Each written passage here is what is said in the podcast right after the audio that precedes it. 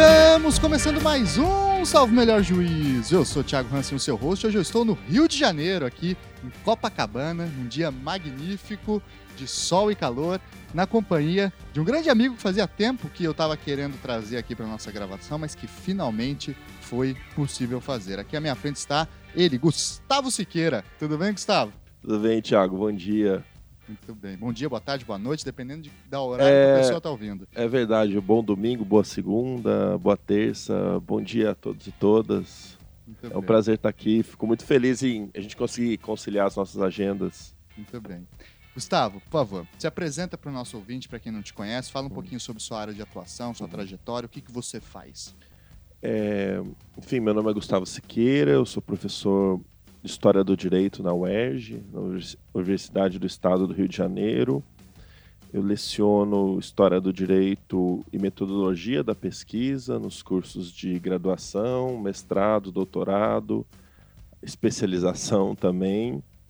E eu pesquiso História da Greve pelo menos há uns 12 anos. Fiz, comecei a minha pesquisa sobre greve no mestrado, fiz minha tese de doutorado sobre uma greve de 1906 e recentemente publiquei um livro sobre história da greve no Brasil.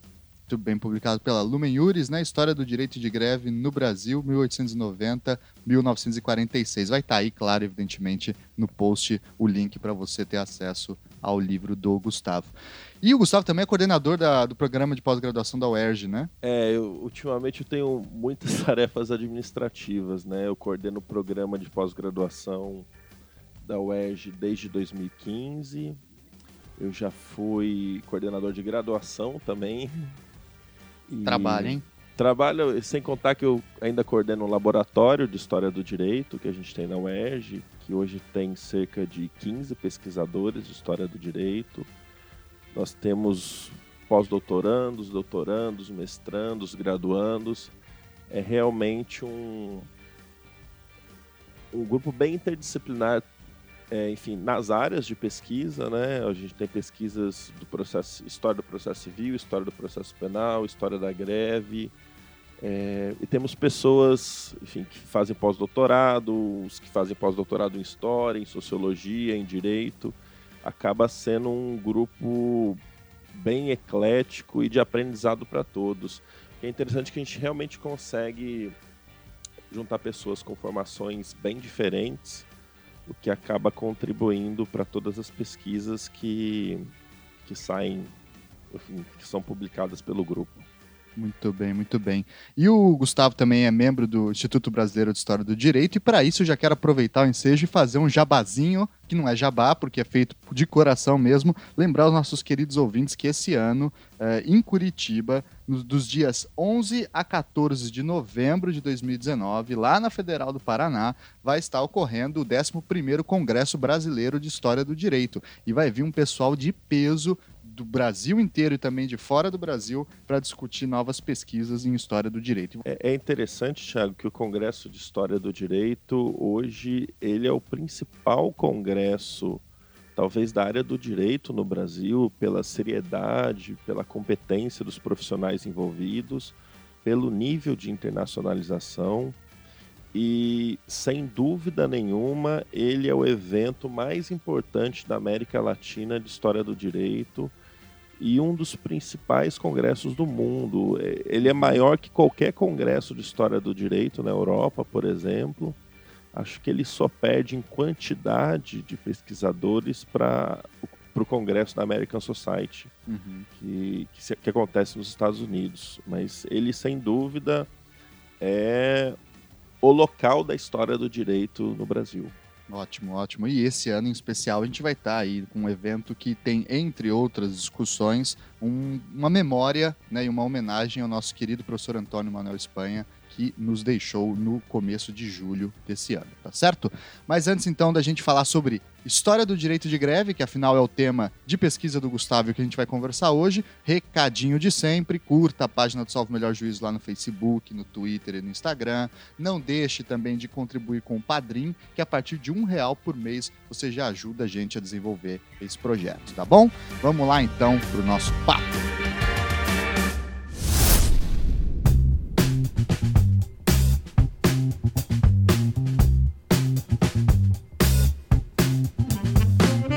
Então, Gustavo. É, vamos começar com aquela pergunta básica, simples, mas que na verdade mais complexa do que se apresenta num primeiro momento, que é fazer aquela perguntinha que, qual seja, o que é greve, né? Qual é a origem desse termo greve? É, e quando começa a reflexão teórica sobre greve no Brasil? Tiago, a, a pergunta é sem dúvida uma pergunta instigante, né? Porque se a gente fizer uma pesquisa breve nos manuais de direito do trabalho ou em livros com pouca técnica histórica, né? É possível ver greve no Egito, na Mesopotâmia. Tá lá no Código de Hammurabi. No Código de Hammurabi, as pessoas veem greve, sei lá, antes da existência, né, da Revolução Industrial, do direito, dos direitos trabalhistas. É, é realmente um grande anacronismo que acontece. A palavra greve, ela é uma palavra francesa do final do século XVIII, que era o nome de uma praça é, na França, onde as pessoas que procuravam emprego ou se manifestavam por alguma questão de emprego se reuniam. Então, a palavra greve ela só passa a existir no final do século XVIII que é interessante perceber que a palavra greve, uma palavra francesa, ela, ela, vem, ela é utilizada como sinônimo no Brasil, em Portugal, mas Itália, Alemanha, os países de língua inglesa, todos têm uma palavra diferente para descrever esse fenômeno greve. Né? Então, ela é uma palavra francesa que veio enfim, que hoje é uma palavra que é utilizada comumente no português. É uma francesia, né? Exato, é uma francesia. O, o que significa que os países têm tradições diferentes de analisar o fenômeno, né? Porque se cada país tem a sua palavra, né? Imaginando o conceito é, espanhol e francês, cada país desenvolve com suas peculiaridades a sua história sobre o direito de greve. Então é muito difícil você generalizar a história da greve no mundo todo, porque cada país teve a sua tradição. O que não significa que não existiam comunicações, cópias ou tentativas de cópias ou influências entre os países. Mas cada país é, europeu e cada país sul-americano ou americano né, fez, construiu a sua tradição sobre, sobre, sobre a greve.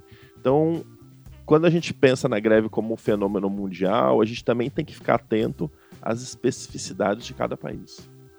Por isso que tem strike, por exemplo, nos países Strike, em espanhol, huelga, em italiano, sciopero, em, em, alemão é uma palavra parecida com strike também. Então, assim, cada país acabou desenvolvendo um conceito diferente, uma história diferente de greve. E mesmo em português, é, se usava também alguns outros termos para se referir a isso, né? Como movimento paredista, Exato. né? No século XIX, no Brasil, antes de se usa, utilizar a palavra greve, se usava a palavra parede. Né? Que inclusive era utilizada para movimentos de estudantes que se manifestavam contra os professores ou contra suas instituições de ensino. Eles faziam uma parede e bloqueavam o acesso. É o famoso paredão. Fala assim até hoje, né? Quando, por exemplo, os estudantes querem, matam aula em, em conjunto, né? Fazer paredão, né? É. E é interessante que quando o conceito de greve chega ao Brasil, a primeira vez que eu encontrei o termo é num dicionário de 1868, a grafia ainda é francesa ou seja, ele tem aquele acento circunflexo ao contrário, para uhum. nós ao contrário, né, como é utilizado na língua francesa. E até o início do século, do século XX, em alguns dicionários você consegue ver a palavra greve com a grafia francesa. Olha aí. É, ou seja, realmente se precisava de um termo e a influência francesa no Brasil do século XIX e do início do século XX era muito grande. Então, a, é, realmente você tem uma cópia da grafia. O que não significa que a greve aconteceu da mesma forma no Brasil e na França. Ótimo. E Gustavo, quando chega essa palavra greve aí em 1868 nos dicionários, qual era a definição que esses dicionários davam e como que como se era a interpretação pública desse fenômeno? Era mais próximo de, de um crime? Era mais próximo de um direito? Como se entendia essa, essa história? É interessante que usualmente a greve é descrita nesse nesses pequenos vestígios do final do século XIX como um movimento de trabalhadores ou estudantes Uhum. que se negam a praticar determinado ato. No final, enfim, na última década do século XIX, a greve passa a ser descrita como um conluio. Ou seja, já um- uma Exato, crítica. isso é interessante, porque conluio é uma ação é, para prejudicar alguém. Mas é interessante perceber que, pelo menos até 1935, e aqui só falando dos dicionários, né, os dicionários descrevem a greve como um conluio legal. Ou seja, Conluio legal. o conluio legal. Ou É um seja, paradoxo. uma ação para prejudicar alguém que a lei permite. Tá. Após o processo de criminalização na, na década de 30 da greve, os dicionários re- simplesmente retiram a palavra legal, Vira só conluio. via só conluio, o que é muito interessante porque você percebe, às vezes, é, um pensamento que já se tinha sobre um fenômeno que é, naquela época era considerado legal. Ou seja, apesar de ser legal, era descrito como um conluio. Muito bem. E, e aqui no Brasil, quando é que começa a aparecer, então, eh, digamos, juridicamente, seja através da participação dos tribunais, ou dos discursos parlamentares, ou de textos técnicos doutrinários, como é que começa a aparecer a figura da greve eh, e como que ela é analisada juridicamente como direito ou como crime? Como que se, qual a topografia dela? Isso é um processo muito interessante, Tiago, porque em 1890, é, enfim, pouco tempo após a proclamação da República, ainda no governo provisório, é feito um Código Penal. né? O Código Penal ele é publicado em outubro de 1890 e ele passaria a entrar no sistema jurídico, ele entraria em vigência em dezembro de 1890. E esse Código Penal previa o crime de greve, ou seja, praticar greve para o Código Penal de 1890 era crime. Essa foi a primeira referência legal que eu encontrei para regulação da greve. O que é interessante é que, com a publicação desse Código Penal, explode na cidade do Rio de Janeiro, que era a capital federal, uma greve que praticamente paralisa a cidade, que foi a greve dos cocheiros. né? Enfim, cocheiros e carroceiros. Eles, é, enfim, além deles praticarem o transporte de pessoas, o transporte de cargas, eles faziam o transporte do lixo da cidade. né? Eles, a gente tem que imaginar é, que as pessoas moravam em casas grandes, em, às vezes em quintas, em pequenos sítios, né? A gente tem que imaginar que a urbanização não era como a urbanização que acontece hoje, com uma série de prédios, etc. Então a, a função do carroceiro é, era entrar, muitas vezes entrar na casa da pessoa, ou no sítio, ou exatamente na casa da pessoa e recolher o lixo. Quando eles entram em greve, questionando um, alguns artigos do Código Penal, entre dentre esses artigos que eles questionavam, o artigo que criminalizava a greve, a prefeitura tenta frear ou, ou, enfim, ou anular a greve, convocando, contratando pessoas que substituiriam os carroceiros, os cocheiros. O que acontece é que as pessoas não queriam que uma um desconhecido Entrasse na casa entrasse na casa dele e re- retirasse o lixo. Então foi uma greve de muito sucesso, né, que realmente parou a cidade, que gerou protestos é, de pessoas influentes e que fez com que o governo federal, o governo provisório, alterasse o Código Penal de 1890. E essa alteração ela é fundamental para entender o direito de greve até pelo menos 1935. né? Por quê? Porque essa alteração de decreto, por um decreto, né, a- o governo provisório altera o Código Penal através de um decreto, criminaliza apenas a greve violenta. Então, a partir de 12 de dezembro de 1890, a greve passa a ser um crime apenas quando ela é violenta. A greve pacífica, sem violência, sem dano, sem ameaça, ela não é tipificada.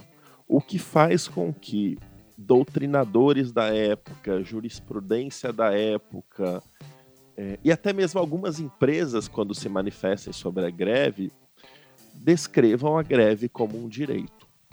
Tá? É, essa, essa interpretação ela é pacífica até 1935. E é, impossível, é possível encontrar, por exemplo, alguns autores que falam: olha, eu sou contrário ao direito de greve. Eu acho que, não, acho que a greve não pode ser um direito, mas a lei permite. Então é bem interessante porque a greve entra no sistema jurídico brasileiro como um direito. Olha só. Surpreendentemente, né? E, e, é curioso porque nos anos 10, nos anos 20, do início do século 20, portanto, vai estar acontecendo na Europa também uma série de discussões teóricas sobre a greve, Sim. né? Eu lembro do Sorrel, por exemplo, uhum. né? É, que vai ser alguém que vai é, discutir a questão da greve como um contradireito, porque na verdade é um direito de suspensão do, do, sistema legal, né? Da, da, dos contratos, por exemplo, Sim. de trabalho, né? Então a greve ela tem uma, um posicionamento teórico muito instável, né? Ou muito difícil de se, se entender, né? Sim, e a gente tem que imaginar também que o debate sobre a greve também é um debate político e econômico, claro. né? A gente tem que imaginar uh, um, um, período onde a mão de obra é muito mais importante, você tem tecnologias é, muito mais rudimentares comparadas com o mundo de hoje. Então, o impacto e a força dos trabalhadores naquele momento era muito grande. Você, se a gente pode imaginar, por exemplo, greves que literalmente paravam o país.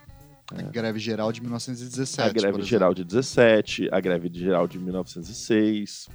É, não, não greve geral de 1906, né, mas uma greve muito grande em 1906. É, a gente tem que imaginar que as ferrovias levavam praticamente tudo: correios, é, pessoas, o café. Ou seja, se os trabalhadores, por exemplo, da ferrovia entrassem em greve, não tinha transporte entre as pessoas, não tinha transporte de dinheiro, não tinha correio, não tinha nada. É, a gente tem que imaginar alguma coisa parecida com a greve dos caminhoneiros, que foi recente, né? Ou para quem mora nos grandes centros, a greve de ônibus, né? A greve de ônibus, que trava a cidade. Mas a gente tem que imaginar que trava também os correios, trava o sistema de comunicação, é, trava o seu telefone. Né? Então, assim, travava tudo. Distribuição de alimentos. Distribuição de alimentos, transporte de pessoas, correios, transporte de dinheiro. Uhum. É, hoje a gente transporta, transporta dinheiro também eletronicamente, né? Naquele período era tudo fisicamente. Então a greve sempre é, a greve na República é um impacto muito grande na sociedade. E é um período que você não tem muitas regulações, né? Você não tem muitas regulações trabalhistas, você tem movimentos que querem regulações e você não tem regulação sobre o direito de greve. Então, a todo momento, autores da época, pensadores brasileiros estão falando: olha, a gente tem que olhar para a Europa porque na França a greve é regulada, existe um decreto regulando o direito de greve. Na Espanha é a mesma coisa. Então esse debate sobre regular ou não regular o direito de greve, ele vai se arrastar por toda a Primeira República, vai existir no governo Vargas e vai continuar até a Constituição de 88. Então é um longo processo de debate de greve que também não se encerra em 88. Né? Até hoje é, a greve é discutida e a gente tem decisões recentes do STF Sim. sobre a greve. Então talvez seja um dos temas da história mais polêmicos que a gente pode encontrar no direito. É muito complexo, né? E, e, como é que os autores e os tribunais discutiam a greve no, no, começo da República? A gente conhece algumas coisas, né? Tem o Evaristo de Moraes, que é considerado um dos fundadores do direito operário, né? O do direito do trabalho no Brasil. Tem o Maurício de Lacerda, o pai do Carlos Lacerda também, que era alguém que era um deputado que estava envolvido nesse processo, né? Como é que o Supremo ou outro tribunal e esses intelectuais é, começaram a, digamos, construir, vamos por algumas aspas, porque eu não sei se esse termo faz sentido, a doutrina brasileira do direito de greve, né? É, a gente tem algumas publicações bem interessantes sobre o direito de greve na Primeira República, né? O Evaristo de Moraes, ele escreve em 1905 um, um livro interessante chamado Direito Operário. onde ele descreve esse, esse processo dessa greve que envolve o Código Penal de 1890. Mas eu posso destacar aqui duas coisas muito interessantes, enfim, ou dois, ou dois trabalhos muito interessantes sobre a greve na Primeira República. Primeiro é um artigo do Augusto Viveiros de Castro, né, que, que, foi ministro do Supremo. Que foi ministro do e Supremo. E é tio-avô do antropólogo. Exato. Eu acho que ele foi nomeado para o STF em 1915, se eu não me engano. E em 1912, ele escreve um artigo muito interessante chamado A Greve e Suas Limitações. Ele faz um histórico do direito de greve e tenta explicar como ela funciona, como ela acontece no contexto brasileiro, sempre, é, enfim, deixando claro que no sistema jurídico brasileiro, daquele momento, em 1912, era direito. Em 1922, um processo de greve muito interessante chega até o STF. Era um português que vivia no Brasil, ele tinha seis filhos com uma brasileira e ele tinha sido expulso do país é, por praticar greve pelo governo do estado de São Paulo. E ele tinha acesso a advogados e conseguiu levar o caso até o STF, e o STF julgou esse caso em 1922. E o STF negou a expulsão, concedeu habeas corpus para ele, baseado em dois motivos. O primeiro motivo é que ele tinha família no Brasil, família constituída, tinha seis filhos. Brasileiros, é, Brasileiros, né? E até existe uma piadinha na época que em pouco tempo ele conseguiu ter seis filhos. Acho que ele estava no Brasil há oito ou nove anos. Nossa Senhora. É. E então esse era o primeiro motivo, que ele não poderia ser expulso do Brasil por causa disso. E o segundo motivo é que era greve, era um direito.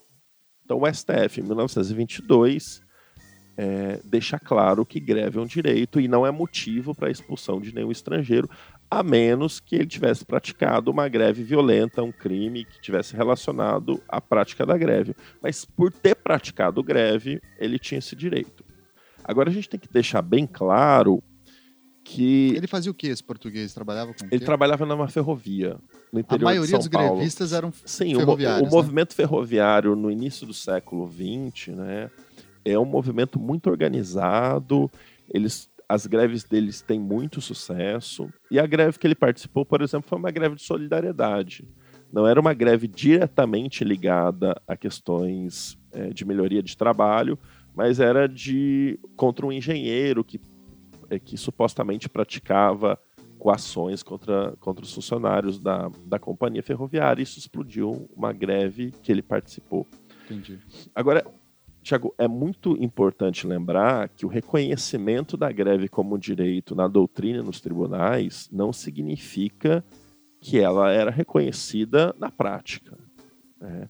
Ao primeiro grito de greve, a polícia era convocada e, usualmente, mesmo a greve sendo direito, você tem uma violência empregada contra os trabalhadores. Né? Sim, as, Ficou famosa aquela deturpação de uma suposta frase do Washington Luiz, né? Que a questão social é, antes de tudo, uma questão de polícia, né? Sim. Para se referir, sobretudo, aos movimentos grevistas. Sim, né? os, os, movimentos grevistas eram tratados como movimentos criminosos, né? Tem casos interessantíssimos em que os.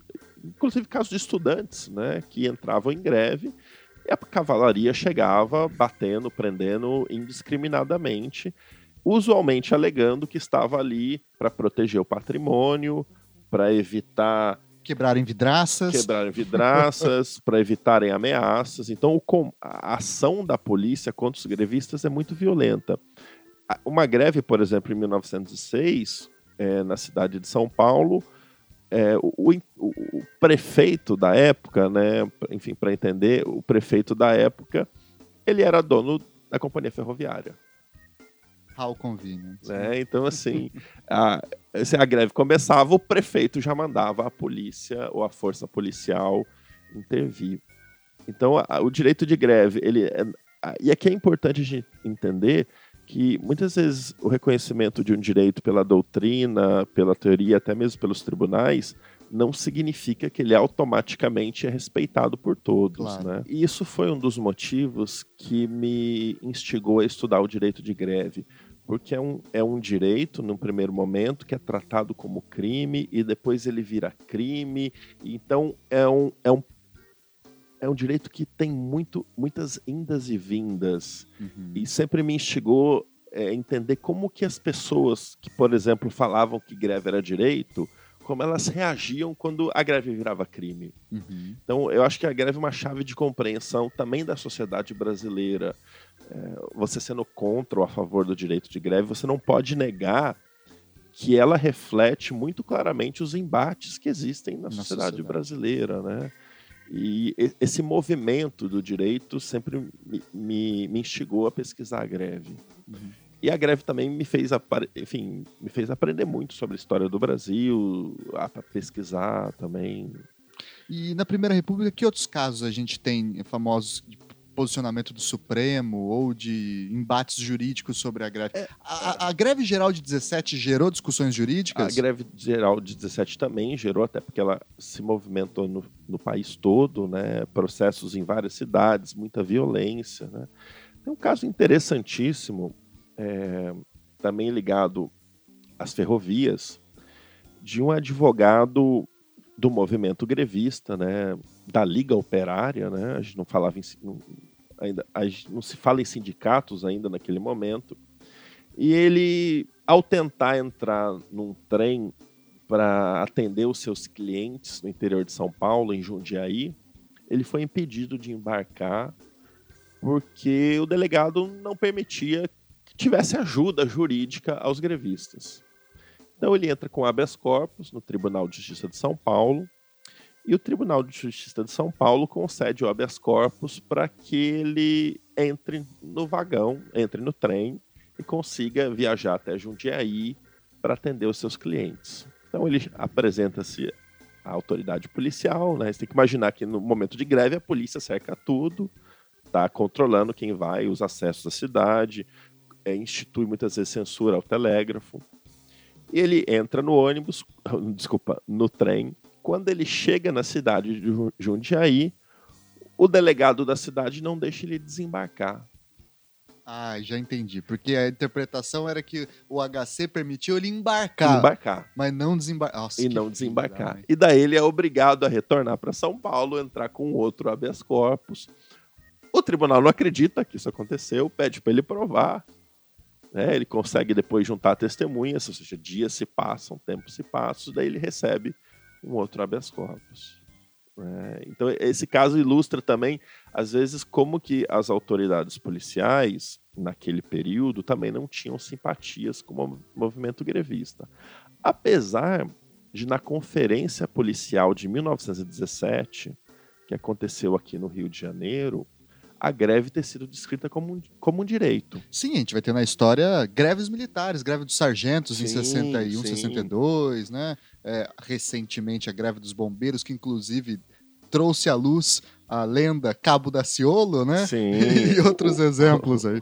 Um ícone, né? Um ícone, enfim, da política brasileira, o Cabo da Ciolo. E a Conferência Policial de 17, né? Ela, por exemplo, diz, diz até o procedimento que a polícia deve ter quando acontece uma greve, proteger o patrimônio, manter a calma, né? Mas uma, o uso de outras fontes, como jornais operários, jornais, às vezes, de, de livre circulação, ou seja, sem, sem censura, mostram a violência, muitas vezes, que era empregada pela polícia, pelo exército, contra movimentos grevistas. Tá? E isso é muito forte é, até 1930, até porque o número de greves na Primeira República é muito grande. Né? São centenas de greves que acontecem no Rio Grande do Sul, no Distrito Federal, que era o Rio de Janeiro, em São Paulo, em Fortaleza, enfim. Curitiba. Em Curitiba, ou seja, no Brasil inteiro. Uhum. É, os movimentos grevistas da Primeira República e também depois, né, são, são, são espalhados por todo o país. Ótimo, muito bem. E aí a gente pode avançar um pouquinho e falar sobre uh, os anos 30, né? O governo Vargas é um governo conhecido por ter, digamos, alterado a forma de se fazer política ao dialogar com as classes operárias, né? É, mas também é um governo conhecido por ter oprimido as classes sim, operárias. Sim. Né? Ao contrário, apesar, melhor dizendo, de hoje em dia se ter construído essa imagem de Vargas comunista, né? vamos repontuar algumas questões importantes aí.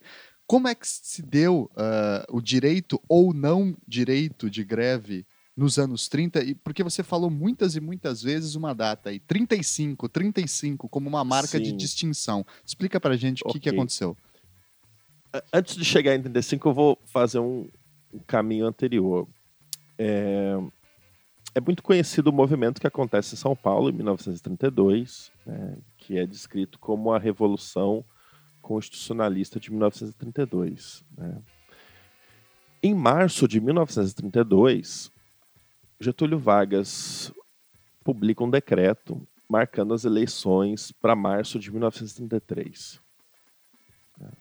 Ou seja, em 32 você tinha uma série de projetos que se demonstravam viáveis para o Brasil, né? ou seja, de uma constituinte, é, de uma ditadura. A ditadura era defendida por algum grupo, alguns grupos. Os tenentes, por exemplo. Sim. E você tem outros grupos que falavam, não, vamos usar a Constituição do Rio Grande do Sul para o Brasil. Os né? castilistas. Ou seja, você tem um movimento muito plural. Em março de 32, Getúlio Vargas faz um decreto marcando as eleições para a Constituinte em 33. Em julho de 1932, você tem o movimento paulista que não só defendia ou usou como bandeira principal a Constituição, mas também estava ligada a insatisfações com o governo provisório desde outubro de 1930, a nomeação de interventores, né? Getúlio nomeou interventores praticamente para todos os estados, incluindo João Alberto Lins Barros para em São Paulo, que era um cara que nem paulista era, Sim. era um militar e um péssimo administrador, Sim. né? E aí gerou todo um fuzuê. Exato, né? Então, o movimento de São Paulo de 32, ele é um movimento de insatisfação política é, daqueles que tinham sido retirados do poder. É, retirados pela Revolução de 30 e que também questionavam a, a, a, interventoria e uma série de coisas. O que acontece é que o movimento paulista, ele, enfim, ele dura mais ou menos até outubro, é, a guerra civil, né? A gente, sim, a gente teve guerra civil no Brasil, dura e até outubro. não foi só essa, né? É, não foi só essa, né? dura até outubro, e Getúlio. E a gente tem que imaginar a cabeça do Getúlio, né? Ele faz as. Ele inicia o processo em 33, em março de 33. Então, se você olhar simplesmente os números, o movimento paulista não alterou o projeto. Né? E daí, óbvio que os números dizem algumas coisas e a gente tem que interpretá-los. Né? A gente não sabe se por capricho Getúlio manteve, porque também ele poderia manter alguma coisa e depois mudar. E foi assim que ele fez em 37, em 30, em 37 dando o golpe do Estado Novo. Né? Então, é, esse turbilhão de acontecimentos vai para a Constituição de 34. Né? A Constituinte de 34 ela é muito plural, porque além dos deputados eleitos, você tinha a representação classista. O que era a representação classista? Eram deputados que eram eleitos pelas representações de classe. Então você tinha deputados que representavam as empresas, as empresas paulistas, por exemplo, e você tinha deputados que representavam as classes trabalhadoras, como borracheiros, é, ferroviários. E esses grupos, quando se encontram na Constituinte, vão debater. Um dos debates é o direito de greve, tá? que vinha acompanhado da, da criação da Justiça do Trabalho que foi criada em lei, quer dizer, em texto legal, em 1934. Ela só é instituída no final dos anos 30, na passagem para os anos 40, mas ela é criada na Constituição de 34. E antes tinha tal do Conselho Nacional do Trabalho. Conselho Nacional do Trabalho, né? exato. Né? A Justiça do Trabalho nasce, apesar do nome Justiça, como órgão do Poder Executivo. É. Tá? E a discussão era a greve é um direito natural, é um direito que já existe, cabe à Constituição reconhecer. E o, o grupo ligado é, às empresas, né, os deputados ligados às empresas, diziam que não tinha sentido existir greve, que estava sendo criada a Justiça do Trabalho e todos os problemas seriam resolvidos pela Justiça do Trabalho. Inclusive, tem um, tem um deputado que fala que pouco importava estar tá na Constituição ou não, que eles continuariam fazendo greve e que eles continuariam apanhando da polícia. E tinha outros que diziam que a partir do momento que o direito tivesse na Constituição, ele seria respeitado. Né? Ou seja, você tem nesse momento várias visões várias esperanças sobre o país. Em 1935, que é um marco importante, né, é, a greve não entra na Constituição de 34, o direito de greve é, é, retirado do projeto original, então a Constituição de 34 não fala nada sobre greve, tá? ela mantém o direito à associação, direito à reunião, que já existia na Constituição anterior. Mas em 1935 tem a Lei de Segurança Nacional. Né? Que rola a intentona comunista. Não, né? é interessante que a Lei de Segurança Nacional ela é, a, é de abril de 35 e a intentona comunista é de novembro. Uhum. Mas você já tinha é, em 35 o medo do comunista, o, mesmo, o medo do comunismo muito forte no país. A ANL também. Exato, grande, né? Então, assim, a Lei de Segurança Nacional ela traz uma série de tipos penais, ou, ou seja, uma série de novos crimes. É, parte deles seriam julgados pelo Tribunal de Segurança Nacional posteriormente. Em relação à greve, ela criminaliza a greve por motivos não relacionados ao trabalho.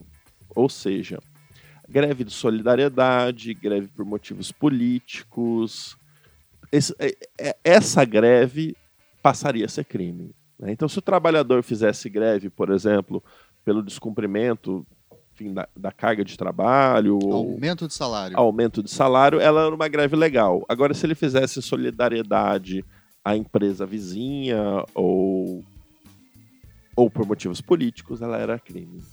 Então, essa é a primeira criminalização de fato da greve que acontece no Brasil e ela dispara um processo de criminalização que vai ser muito forte a partir do Estado Novo. A partir de 10 de novembro de 1937, com o golpe do Estado Novo, né, a gente tinha eleições previstas para 38, então Getúlio Vargas ele foi eleito indiretamente em 34 e ficaria provisoriamente, indiretamente, né, como presidente eleito indiretamente até 38, quando teriam as eleições. Em 10 de novembro de 34, sob a ameaça de uma invasão comunista, é apresentado um projeto de Estado novo, o Congresso é fechado, é enviado uma cavalaria para o Congresso, inclusive tem uma foto bem interessante que acabou sendo capa de um dos livros do, do Instituto Brasileiro de História do Direito, que é o Congresso, enfim, o Senado Federal circulado pela cavalaria. Né? Então o Congresso é fechado e na Constituição de 1937, que é outorgada e publicada no mesmo dia, já tá né, estava tudo pronto, o direito de greve ele passa a ser considerado antissocial e nocivo à sociedade. Isso dispara um processo de criação de vários crimes de greve durante o Estado Novo. Né? Somado ao fato que é justamente no Estado Novo que vem à luz a CLT, é, mas especialmente, que é o que mais interessa nessa discussão, a regulamentação do sistema sindical pela CLT. Sim, né, claro. Que era basicamente uma vinculação dos sindicatos ao Estado e um controle muito próximo que na prática era uma forma de você impedir a greve, né? Sim, você tem. Organizada, pelo é, menos. A, a própria CLT, que é de 1943, ela tem, ela tem um tipo penal de greve. A lei que cria a Justiça do Trabalho em 1939 tem um tipo penal de greve. Então você tem nesse período uma série de novas leis que criam novos crimes de greve. E às vezes ela, existe uma confusão entre elas também. O que, o que demonstra que era um problema que afetava o governo. Sim. E aí tem aquela famosa frase, se não me engano, é do Oliveira Viana, que ele vai falar, e acho que dá um pouco da, da compreensão desse contexto de que não há direito individual contra a coletividade. Sim, né? sim. Ou seja, não há espaço para você exercer a greve porque ela é de fato antissocial na medida em que ela atrapalha essa aspas, coletividade, né? Sim, nesse período você tem o pensamento corporativista de um Estado, enfim, que está ligado também à ideia de um Estado forte, um Estado que deve dirigir, é, que deve dirigir o país, um Estado que consegue captar os anseios da sociedade. Uhum. Né? Isso acontece em grande parte dos juristas que vai comentar a Constituição de 37. É, você tem autores como Pontes de Miranda, Júlio Barata e uma série de outros autores do período que vão descrever a Constituição, Constituição muitas vezes como a verdadeira Revolução Brasileira. Uhum. É, ou seja, como se a Revolução de 37, para esses juristas, né, tivesse captado o verdadeiro sentido da nação. Ou seja, a gente tem que entender também que a gente está nos anos 30, né, onde você tem a ascensão de movimentos é, de extrema direita na Europa, né? E também tem de extrema esquerda. O extremismo está ganhando. O né? extremismo está ganhando, os modelos de estados fortes, né? Então você tem em Portugal o Estado Novo. O Estado Novo. Você tem na Espanha é, um país que está ali na, saindo da guerra civil. Saindo da guerra civil com a entrada do franquismo. Você tem na Itália Mussolini, na Alemanha Hitler. É, é, é bizarro. Se você olhar para a Europa continental, e eu estava vendo esse dado um último tempo atrás e fiquei chocado. Só tirando então a Inglaterra, se você olhar de Portugal até a União Soviética, todos os países, com exceção da Finlândia, da Finlândia, se eu não me engano, da Suécia e da Suíça, todos os outros são ditaduras. Né? na Polônia tem o Piłsudski, na Romênia tem o Manuelesco, aquela turma toda do corporativismo. Uhum. É só ditadura, né? É, isso as pessoas esquecem às vezes, né? mas a, a ditadura já foi a regra geral dos sistemas sim, de governo na sim. Europa, né? E, e é interessante, se você, se você lê os anais da Constituinte de 43, de 33, 34, que é um período ainda antes da ditadura Vargas, você vê uma série de elogios a Mussolini, a Hitler. Ou seja, a gente tem que imaginar que a ditadura naquele momento não era visto como a ditadura é vista hoje, sabe? Ah, é, não, sei mais, não sei mais, viu, Gustavo? É, hoje. não, é, é, porque assim, é, era visto como um projeto viável, entendeu? Porque era moderno, né? Era moderno, exato. O nome do Estado é Estado Novo, que vai modernizar, acabar com a fome. A politicagem. Que vai acabar com a politicagem, que vai organizar o país, e realmente é muito disso que Vargas faz, né? Uhum. Vargas cria administração pública, Vargas cria, vou aqui só elencar para você, 30, Constituição de 37, Código Penal, Código de Processo Penal, Código Civil. São nove códigos em 11 anos. Exato. Né? Então, assim, ele realmente é, reorganiza o sistema jurídico do jeito dele, né? Mas reorganiza, a gente não pode negar, né? Cria o DASP, né? Seja, é, digamos que... que a infraestrutura que o nosso Estado brasileiro esteve assentado até pelo menos as reformas administrativas dos anos 90, em grande medida é legado direto do varguismo. Né? É, e a gente tem que lembrar que a gente ainda usa o Código de Processo Penal que foi feito no governo Vargas. Penal também. O Código Penal, a CLT. O Código de Águas. Enfim, uma série de legislações que são do governo Vargas, né? Ou seja, queira ou não, gostando ou não, a, a, gente ainda usa essa tradição jurídica. É, muito bem, muito bem. É... Depois da. Primeiro, como que era a repressão, então, à greve durante o Estado Novo? É, o que, que acontece? Você tinha os sindicatos que aderiam ao projeto de governo, os sindicatos que, enfim, depois eram chamados de pelegos, né? Os amarelos também é, Primeira República. Sim, que eram os sindicatos que seguiam as orientações do governo. Você tinha os sindicatos que não seguiam e eram combatidos com extrema violência, tentativas de intervenção. E você tinha alguns sindicatos que aderiam em algumas coisas e não aderiam em outras. Né? Então a gente não pode imaginar o sindicalismo é, ou o movimento trabalhista nesse período como único.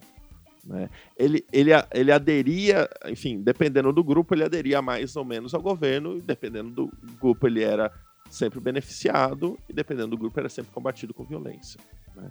Se você pegar os processos do Tribunal de Segurança Nacional, é muito interessante que no Estado Novo aconteceram greves. E algumas dessas greves foram julgadas pelo Estado Novo. E tem casos em que os grevistas eram absolvidos, mesmo tendo praticado greve. E a alegação é que eles não eram comunistas, que realmente eles estavam passando fome, necessidade, e que eles mereciam absolvição. Outros eram simplesmente condenados porque eram vermelhos. Então, o que me parece é que a gente também não pode esquecer é, embasamento teórico disso, né? Você tem uma ideia de que o brasileiro é cordial, pacífico e que todas essas mazelas ou são comunistas ou são infiltrações estrangeiras. Uhum. Então, eu encontrei processos onde o, o, tribunal fala sim, ele praticou greve, greve é crime, mas ele é brasileiro, pacífico, estava em necessidade, não é comunista e absolvia. Era como uma legítima defesa, digamos é, assim. Como se fosse isso, né? Então, assim, a greve no Estado Novo é crime. Uhum. Mas também existe essa suavidade porque ele é um crime que quer pegar determinadas pessoas. Tem um caso muito interessante na cidade de Curitiba, na greve, uma, uma greve que acontece, a gente chama hoje de greve, né? A, a companhia ferroviária parou, isso no Estado Novo, e o dele, isso é o rel, relatório de polícia é, do, polici, enfim, do delegado do DOPS na cidade de Curitiba, no Estado Novo, que hoje está disponível lá no arquivo público do Estado do Paraná. O, de, o, o delegado está relatando que ele recebeu uma informação que a ferrovia estava em greve. E ele descreve que, obviamente, chamou os policiais e foi até a, rodo, a, foi até a estação ferroviária. Quando ele chegou lá, ele fala que encontrou os trabalhadores que não recebiam há muito tempo e que tinham parado de trabalhar porque não recebiam há muito tempo. E daí ele indagou os trabalhadores: vocês estão fazendo greve? E os trabalhadores responderam: não, a gente não está fazendo greve, não. A gente parou de trabalhar porque não recebeu o salário, mas greve aqui não, a gente é contra a greve. E no relatório ele coloca esse diálogo e fala: realmente, eles estão em péssimas condições, tal, tal, não é greve. Que greve é mal. Que greve é mal, que greve é feito por aqueles supostos comunistas, supostos sindicatos vermelhos ou supostos estrangeiros que estão aqui é, fazendo com que os brasileiros façam greve. Né? E ele, acabou que o processo acabou sendo arquivado, inclusive você tem um, um movimento depois de melhoria dos salários dos empregados nas ferrovias do Paraná. Ou seja, existia greve no Estado Novo, mas o conceito também é suavizado, né? porque você tem repressão violenta, é, você tem a, a, a, imagem de que greve é uma coisa ruim. Né? Então, o Estado Novo é um período que tem greve, né? apesar de alguns historiadores falarem que você praticamente zero, tem, mas ela tem uma outra roupagem. E a gente tem alguns nomes famosos é, envolvidos nisso aí, né? O Jorge Amado, né? E, então, Quem eram as pessoas que falavam em greve ou discutiam isso no, nesse período? É, enfim, você tem a literatura não não jurídica, né? Eu não encontrei nenhum jurista que defendesse a greve durante o Estado Novo, que é, publicasse. Censura corria né? solta, né? É, não sei se censura ou adesão também, né? também, né? Por quê? Porque grande parte desses juristas que falam que greve é crime no Estado Novo. Tinha um carguinho.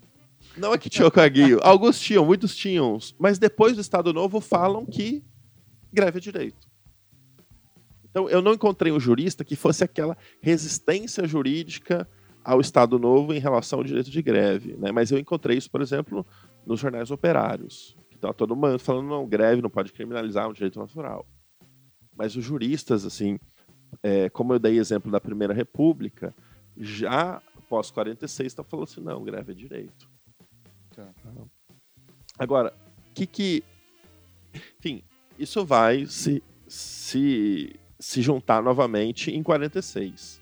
Por quê? Porque com o fim do governo Vargas, né, enfim, aí influenciado por não só o desgaste político, a Segunda Guerra, etc, etc, em 1946 a gente tem uma nova constituinte. Tá?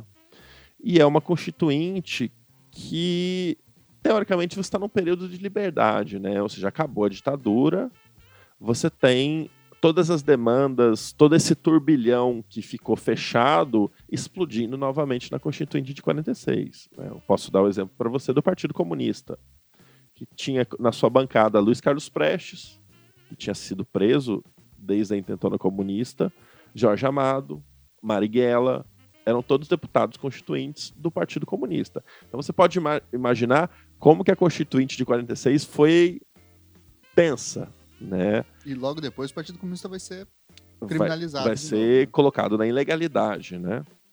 O que, que é interessante dessa Constituinte? Durante a Constituinte, era muito comum um relato de greves que estavam acontecendo. Ou seja, com, com o fim da ditadura, explodem um número de greves. Né? A gente tem que imaginar um processo de crise também, é, de inflação, de, enfim, de insegurança no país. Né? Era muito comum um deputado falar: olha, eu quero. Enfim, estava se discutindo, por exemplo, família.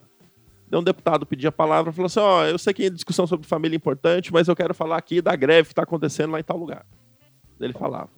Daí voltava o debate: ah, estava se debatendo finanças. Daí um deputado pedia a palavra: eu sei que o debate é finança, mas eu quero falar da greve lá que está acontecendo em Juazeiro, por exemplo. Então, muitas greves estouram, explodem nesse período da Constituinte. O que faz com que o Eurico Gaspar Dutra, que era o presidente eleito né, após a queda do Vargas, fizesse um decreto regulando o direito de greve.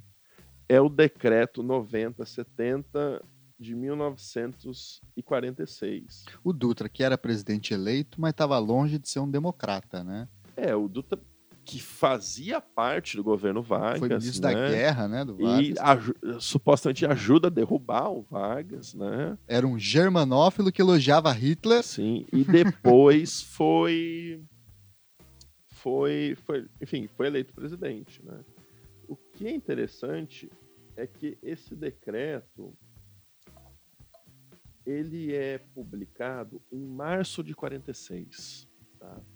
E ele regula o direito de greve, como fazer greve, é...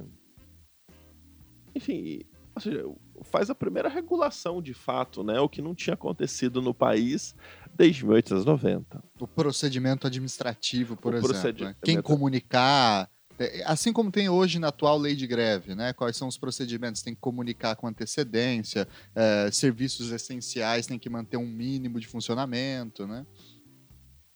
Então, o que, que acontece? É, então, o Dutra faz esse decreto e ele proíbe as greves, as atividades chamadas fundamentais, né? que eram serviços de água, energia, iluminação, gás, comunicação, drogarias, bancos, escolas, matadouros, etc, etc. O que para os autores da época era uma limitação muito grande da greve. E além disso, a gente tem que imaginar que esse decreto foi publicado durante a vigência da Constituição de 1937. A Constituição de 1946, ela é só de setembro, 18 de setembro. Isso iniciou um debate jurídico no período. Por quê? Porque teoricamente, ele estava regulando um direito que era proibido pela Constituição de 37. Então, o decreto seria inconstitucional. Isso, é, é, essa discussão ela vai existir após a Constituinte, né? A Constituinte de 1946 reconhece o direito de greve e daí é interessante que o artigo 158 da Constituição de 46, ele não fala é, é garantido o direito de greve, ele fala é reconhecido. Ou seja, você reconhece alguma coisa que já existe, né? E daí, esse decreto do Eurico Gaspar Dutra, o decreto 9070, gera uma discussão muito interessante. Os defensores do direito de greve dizem que ele limitava muito o direito de greve e que ele era inconstitucional porque ele tinha sido feito na vigência da Constituição de 37. Aqueles que eram contra o direito de greve diziam que esse decreto era um decreto inconstitucional porque ele tinha regulado um direito que era considerado crime na vigência da Constituição. Então, que o governo deveria fazer um novo decreto. O que é interessante é que o decreto não é não é considerado constitucional por aqueles que defendem o direito de greve e nem por aqueles que é, são a favor do direito de greve. E isso vai, essa discussão jurídica vai acabar no STF. E o STF acaba julgando muitos processos de greve de 1946 até 1964. E é interessante perceber que o STF reconheceu a constitucionalidade do decreto. Né? Como? É uma boa pergunta. Por quê?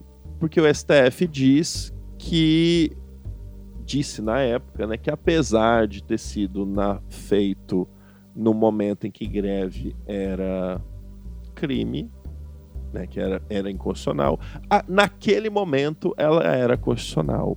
O que às vezes alguns chamam de repristinação constitucional. Então, o que, que o STF fez? Ele pegou uma lei que, na vigência da Constituição de 37, era inconstitucional e falou que, como estávamos na vigência da Constituição de 46, ele era constitucional. O que, que acontece? Esse é um decreto extremamente, extremamente limitador do direito de greve. Ele traz procedimentos administrativos e ele limita em uma série de atividades. De 1946 até 1964, em apenas uma greve, o STF reconheceu que ela tinha sido uma greve legal. Apenas uma vez. E acho que o STF jogou mais de 30 ou quase 40 processos de greve durante esse período e só uma vez você conheceu. Qual que é a peculiaridade dessa única? A peculiaridade é que, nesse caso, os requisitos tinham sido cumpridos e a empresa tinha falhado, não pagado salários há muito tempo. Mais ou menos um argumento parecido com o que se julgava nos anos 30. Né? O que é interessante desse período? Grande parte da doutrina trabalhista, né? e aqui eu estou falando do doutrina no sentido dos autores que escrevem sobre o tema, né? Eles, eles questionam, falam assim, não, o STF pode fazer tudo, menos reconhecer a constitucionalidade. E tanto a Justiça do Trabalho, como o Tribunal Superior do Trabalho, como o Tribunal Regional do Trabalho, em diversas vezes é, declaram a ilegalidade dessa greve, desse, desse decreto, em diversas vezes reconhecem greves legais. E em grande parte delas, o STF alterou a decisão, né? Então, o STF me parece que nesse período adere, enfim, adere à restrição feita pelo governo Dutra, que eu acredito, enfim, isso é um, um objeto de pesquisa ainda, né? Ainda estou fazendo algumas reflexões, procurando alguns materiais sobre isso, sobre isso. Acredito que o, o Eurico Gaspar Dutra dá um nó no direito de greve que só vai ser desfeito em 1988. Por quê? Porque ele praticamente torna impossível uma greve legal. Ou muito raro uma greve legal. Né? Em 1964, na ditadura militar, é... enfim, o golpe é de 19, enfim, de 31 de março de 1964, em junho já tem um decreto regulando a greve. Ou seja, daí já mostra a preocupação que se tinha na ditadura é, com as greves. Sobretudo porque tinha rolado pouco tempo antes, repito, a greve dos sargentos, né? É, e, é, e, greves que para os militares eram mais perigosas do que as de trabalhadores, que sim, eram as greves de militares, né? Sim, sim. E o decreto feito pela ditadura militar também ele é tão restritivo quanto o decreto do Eurico Gaspar Dutra. Né? Então eu acredito que esse nó que é feito para inviabilizar greves legais, né, uma tentativa que é feita, ele só é desatado em 88. Mas isso eu ainda estou pesquisando, é, analisando as decisões, vendo os processos, né? Porque nem toda greve gerava processo, nem todo processo chegava às últimas instâncias. Então, essa é a minha atual hipótese de pesquisa. O que não significa que hoje a gente vive sobre essa regulação. Né? Sim.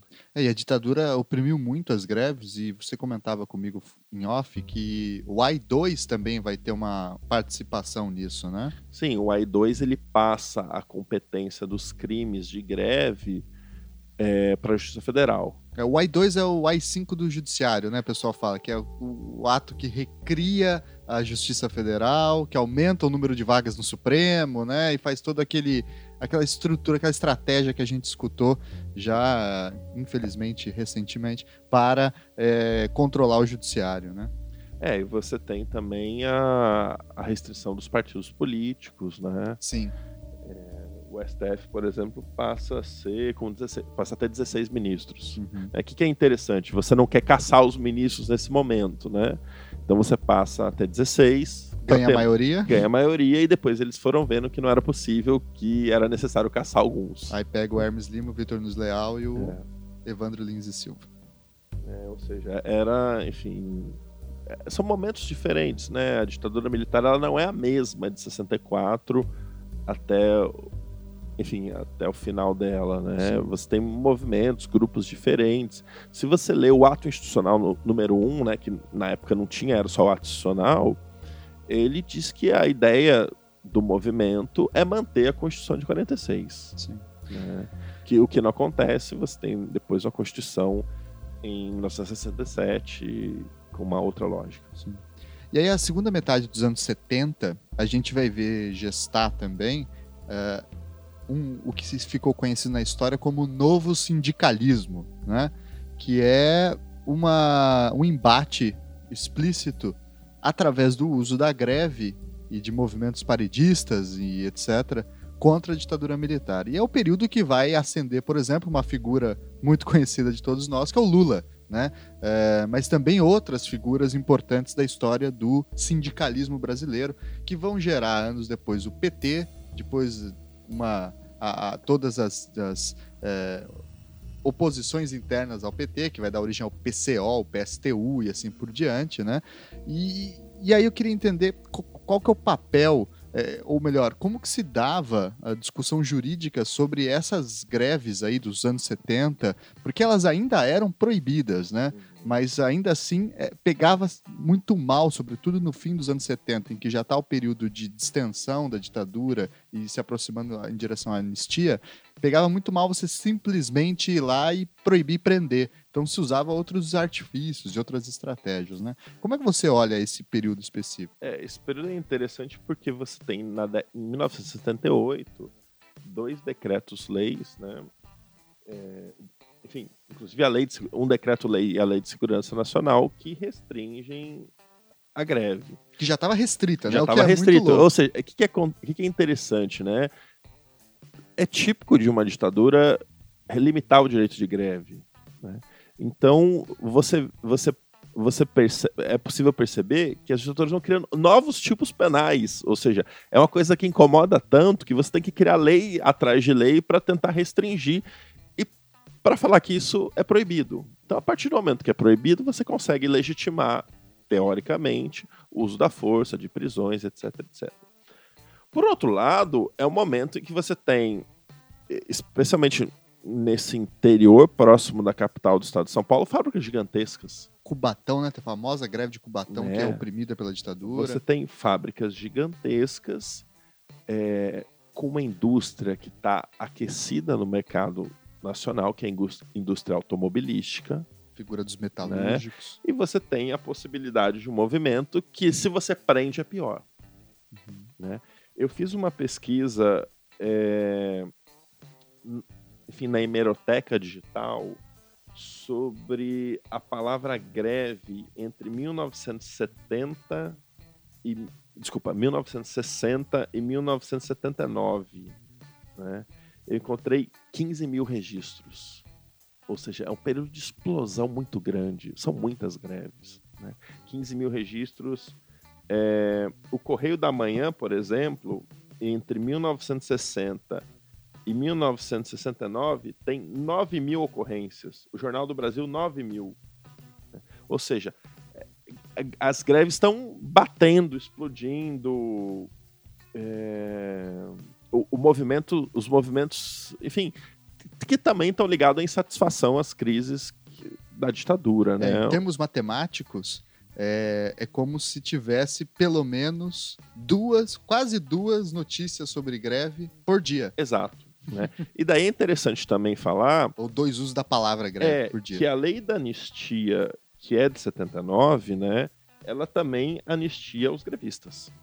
Uhum. Isso não foi a primeira vez, porque a Constituição de 46 também anistiou os grevistas do Estado Novo. É, então, às vezes a gente fala, ah, lei da anistia, crimes, crimes, né? Mas a lei da anistia também anistiou os grevistas, que mostra a importância que eles tinham tanto em 79 quanto em 46. E a anistia de 61 também é, é Exato. uma anistia que também atinge grevistas. Né? Exato, né? Então, assim, é, as, as greves no, no, nesse século XX brasileiro, né? Eu chamaria de um longo século XX brasileiro, é, elas tão mar, marcam marcam toda a história do século XX brasileiro, de forma que entender as greves é entender o país. Né? Eu acho que ela é uma chave de compreensão do século XX brasileiro. E como é que.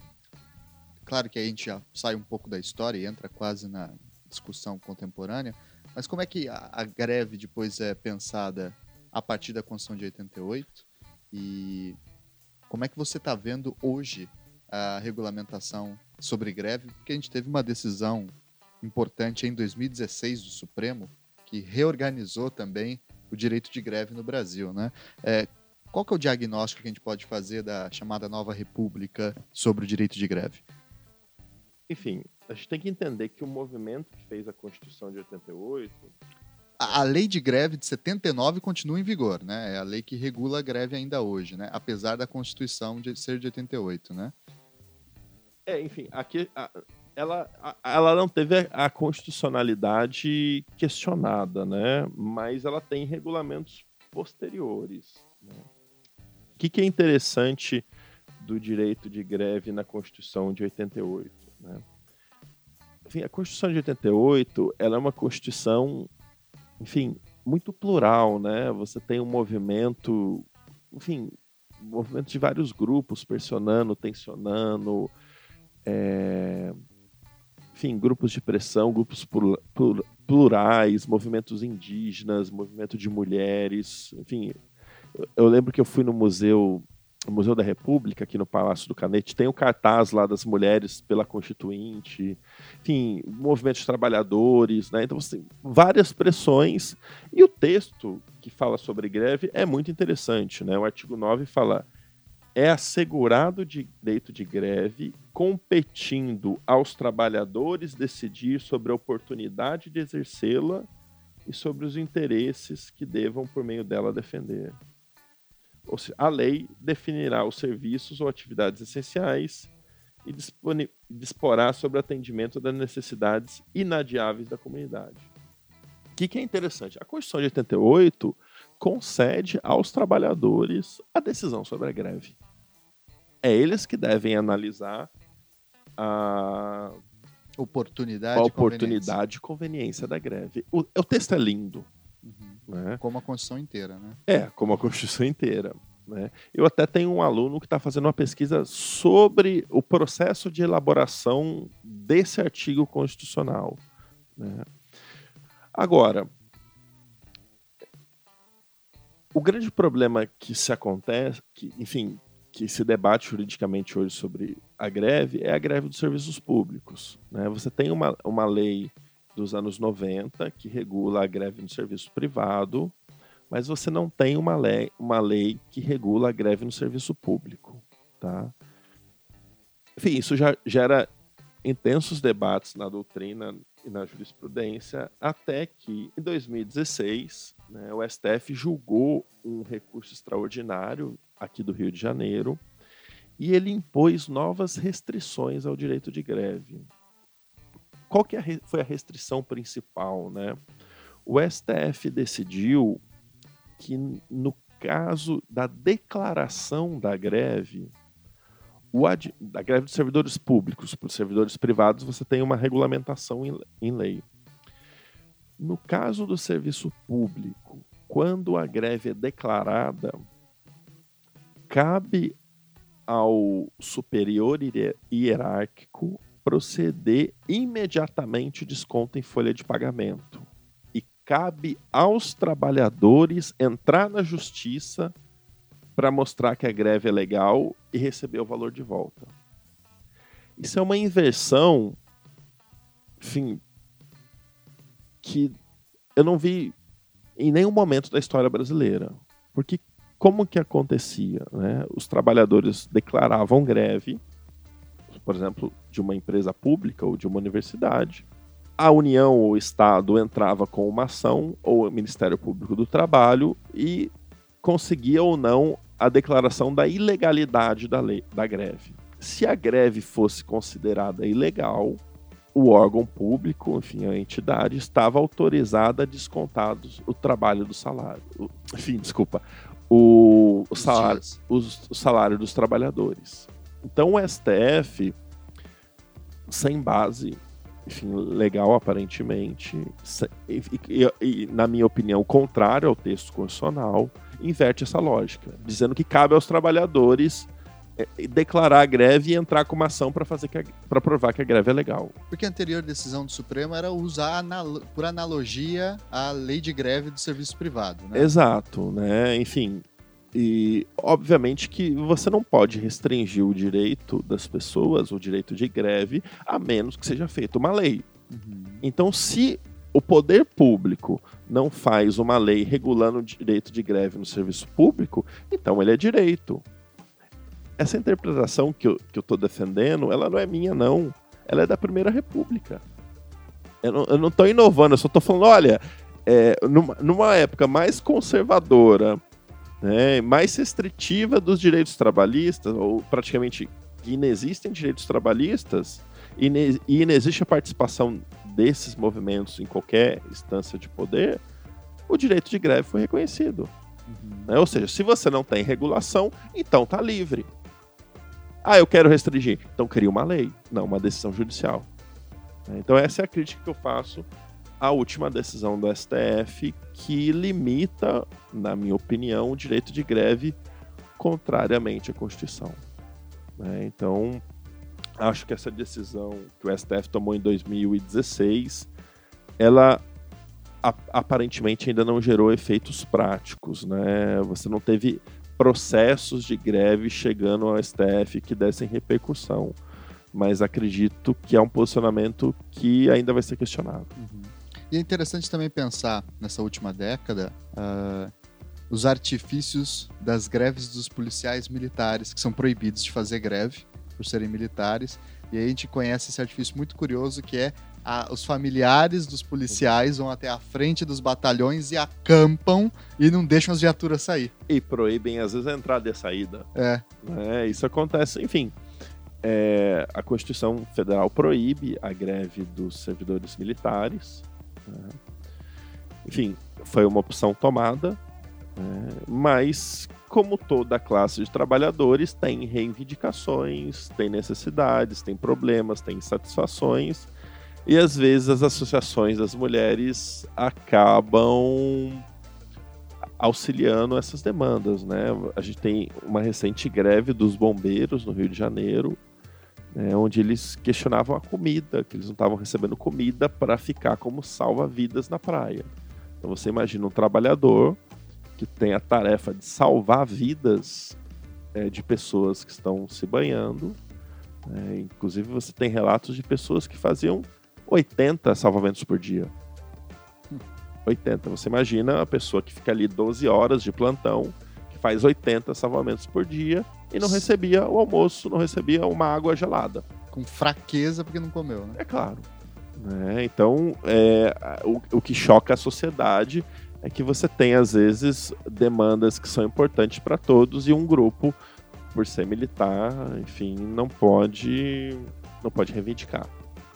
O que eu acho interessante é que esse mundo virtual que vivemos hoje, ele também permite outras formas de manifestação. Né? Então você tem é, manifestações pela internet, declarações, enfim, outras formas de pressionar também por alterações legislativas, algumas com maior efeito e outras não. Né? E, e que é interessante também é o uso ilegal, digamos assim, do direito de greve ou o uso simbólico da expressão greve para, na verdade, escamotear o lockout. Sim. Né? Que é quando os patrões não querem. Porque eh, na legislação, os patrões não podem impedir o trabalho dos seus funcionários. Uhum. Não existe greve de patrões, uhum. que é o chamado lockout. Mas aí você cria a impressão de que aquilo é uma greve de trabalhadores, quando na verdade é uma forma dos patrões fazerem suas reivindicações, que é o que aconteceu parcialmente na greve dos caminhoneiros, né, ano passado. Sim, é o lockout. É interessante você tocar no lockout, que ele também foi considerado antissocial é, na Constituição de 37. Uhum. Né? Óbvio, tem todo sentido, né? Você tem um país que quer se industrializar, como você vai proibir uma empresa de. Como você vai permitir uma empresa de não funcionar? Né? É... Você não tinha só o direito de ser empresário, mas tinha o dever de ser empresário. Né? O trabalho é um dever, né? É. Ou seja, a, a, trabalhar é um dever de todo cidadão, era um, enfim, era um dever de todo cidadão para construir um país melhor, né? Enfim. Agora, o que acontece às vezes é que as empresas usam artifícios, né? Enfim, para para às vezes não não funcionarem, né? ou, ou para fazerem suas demandas também, né? Enfim. É... Como é o caso do preço do combustível. O preço do combustível, né? Enfim, esses movimentos novos, né? Às vezes eh, você tem uma, uma, uma, quantidade muito grande de informações e que você não consegue, às vezes, perceber realmente o que está acontecendo ali, né? Uhum. Mas é, a greve volta e meia, ela acaba voltando à tona, né? voltamos ali há pouquíssimo tempo na greve dos caminhoneiros, que realmente desabasteceu muitas cidades, uhum. né? Que fez com que os preços explodissem. É, fui numa loja aqui que vendia frutas e verduras e só tinha bolachas, é, biscoitos para venda. Lembro que eu vi foto de litro da, da, da, gasolina no interior do Brasil a 10 reais. É. é. Ou seja, são crimes contra o consumo também, né? Então, é, eu acho que o debate de greve ele é atual, né? ele vai voltar ainda ao STF, ele vai voltar ainda aos tribunais e à doutrina. E é possível que o Congresso tenha que, talvez em pouco tempo, novamente debater a greve no serviço público, porque acho que a, a decisão do STF e a legislação que a gente tem atualmente é insuficiente para a complexidade do fenômeno. E é um fenômeno que se torna muito complexo quando você pode, por exemplo, é, numa empresa que controla os registros por, por digital, alguém vai e derruba o sistema. Ou como aconteceu recentemente, uh, greve de Uber. Greve de Uber. Né? É. Como, como, é que fica esse fenômeno, né? Sim, é, aqui no Rio de Janeiro também você teve uma. Enfim, tivemos uma paralisação dos taxistas que fechavam uma pista, né, no momento contrário ao Uber, né, ou seja, você tem eh, novas formas de se fazer greve, né? Eu acho que é isso que é interessante, né? E, e como como acontecia um pouco no Estado Novo, às vezes você tem grupos que falam: ah, eu não quero fazer greve, greve é coisa ruim, uhum. mas eu vou parar de trabalhar por tal motivo. Né? É o caso, por exemplo, nas fronteiras das chamadas operações padrão da Polícia Sim. Federal, que não faz greve, mas o que, que eles fazem? Revistam todos os carros lenta e vagarosamente, detalhadamente, a ponto de você travar todas as estradas. Né? É. É, enfim, você tem. Enfim, são, é, é, um, é, um, é um conceito que, que, como todo conceito jurídico na história, ele vai se alterando, né? Aliás, nesse período que era proibida a greve, se fazia muito também essa estratégia de operação padrão ou operação formiguinha, né? Que é trabalhar devagarzinho. Ninguém para de trabalhar, uhum. mas todo mundo trabalha bem devagarinho. Né? Sim, né? você, enfim, você tem novas tentativas, né? Quando você você criminaliza alguma ação ou você impede algum direito, né? Porque isso é que é interessante. com a nossa formação histórica do direito de greve, a restrição, qualquer restrição, é uma restrição ao direito que já existe. Uhum, né? uhum. Então, quando você restringe um direito, é, natu é natural que as pessoas que estão acostumadas com o direito passem a procurar adaptações, é, outras formas de exercer, tentar fugir da, da ilegalidade, né? A criatividade humana também ocorre com no exercício de direitos. Claro, sem dúvida. Muito bem, muito bem. Então, indo para a nossa reta final aqui, Gustavo, o último ponto do nosso programa é sempre a parte de sugestões de livros, filmes, documentários, enfim.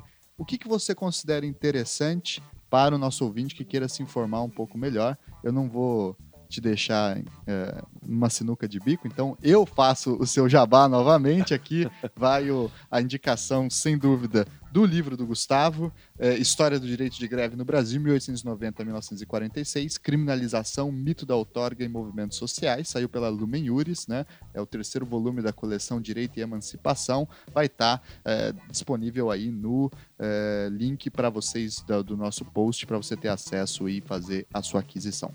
Uma outra sugestão, além do livro do Gustavo, é não deixem de dar uma olhada no livro Reflexões sobre a Violência, do Georges Sorel, que é o autor francês aí dos anos 20, que vai discutir também a natureza filosófica e jurídica da ideia de greve geral, greve geral revolucionária, e o embate que vai haver a partir desse texto de um famosíssimo artigo do Walter Benjamin chamado Crítica da Violência, em que ele também vai discutir a relação entre Estado de Direito constitucionalismo e greve, que é uma questão muito interessante também para o pessoal da teoria do direito e da filosofia constitucional.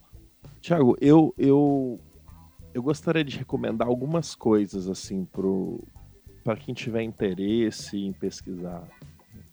A primeira coisa é o grupo Mundos do Trabalho. Né? É um grupo que reúne historiadores de todo o país né? É um grupo que se reúne, que faz congressos, tem uma página no Facebook, enfim, tem uma página na internet e que está sempre organizando eventos, divulgando os livros. É, existe uma produção muito grande sobre a história do trabalho no Brasil, uhum. em grupos ligados à Unicamp, ligados a universidades do Rio de Janeiro, do Rio Grande do Sul, só para dar alguns exemplos. Então, Mundos do Trabalho é a primeira recomendação. Existe um GT também de História do Trabalho no Brasil, que acontece no Instituto Brasileiro de História do Direito. É... Que tá vindo evento aí, que tá você tá que gosta evento. disso, olha aí a oportunidade. Recomendo é, um livro que eu gosto muito, tá? E, sempre quando você quer entrar num assunto que é jurídico, às vezes o direito é meio chato, eu sugiro começar por uma por uma literatura. Uhum. Né? Então eu recomendo um, um, livro que me inspirou muito a pesquisar, chama Subterrâneos da Liberdade. O nome é muito bonito, né? Subterrâneos da Liberdade, que é um romance do Jorge Amado. É um romance que, no fundo, no pano de fundo do romance, tem uma greve. Né? É um livro muito interessante. Recomendo também Memórias do Cárcere, do Graciliano Ramos, que diretamente é, fala sobre Estado Novo, mas com outras relações também entre trabalhadores e Estado Novo. O Memórias do Cárcere é um livro e é também um filme muito interessante. E enfim, você tem uma série de produções nacionais, como Eles Não Usam Black Tie, uhum. e outros filmes nacionais que indiretamente estão falando sobre greve. Né? Eu sou um admirador do, do cinema brasileiro. Né? Ontem, por coincidência, assisti o um filme sobre o Wilson Simonal, um filme muito interessante, muito bom, que também tem um personagem que enfim, que sofre toda essa tensão da ditadura militar. Então eu recomendaria esses pequenos elementos e quem tiver interesse, eu tenho uma página no academia.edu, né, que tem, eu faço questão de colocar todos os livros, artigos sobre greve que eu pesquiso, que eu gosto, que eu já li, as recomendações de leitura.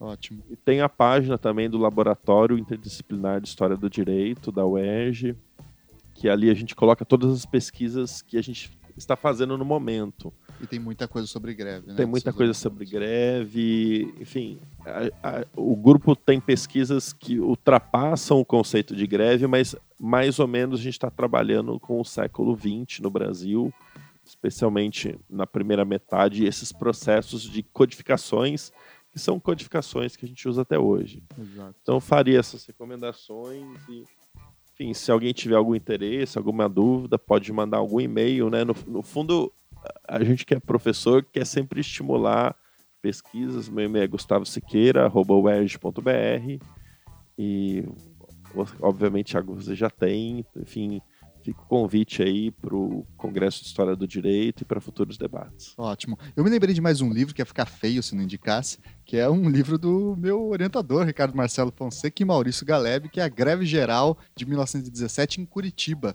que é também um livro que foi reeditado recentemente e que tem muitas fotos, um acervo iconográfico muito interessante também sobre o processo de greve na cidade de Curitiba. Acho que é isso então, queria agradecer imensamente ah, a participação do Gustavo, o tempo, a possibilidade de não estar na praia, por exemplo, num dia lindo e magnífico como hoje, né, mas é. topou vir aqui gravar. E aí no 3 a gente dá tchau pro nosso ouvinte. Um, dois, três e tchau, tchau, tchau. Tchau, boa noite, bom dia, tchau, boa tarde. Thank you.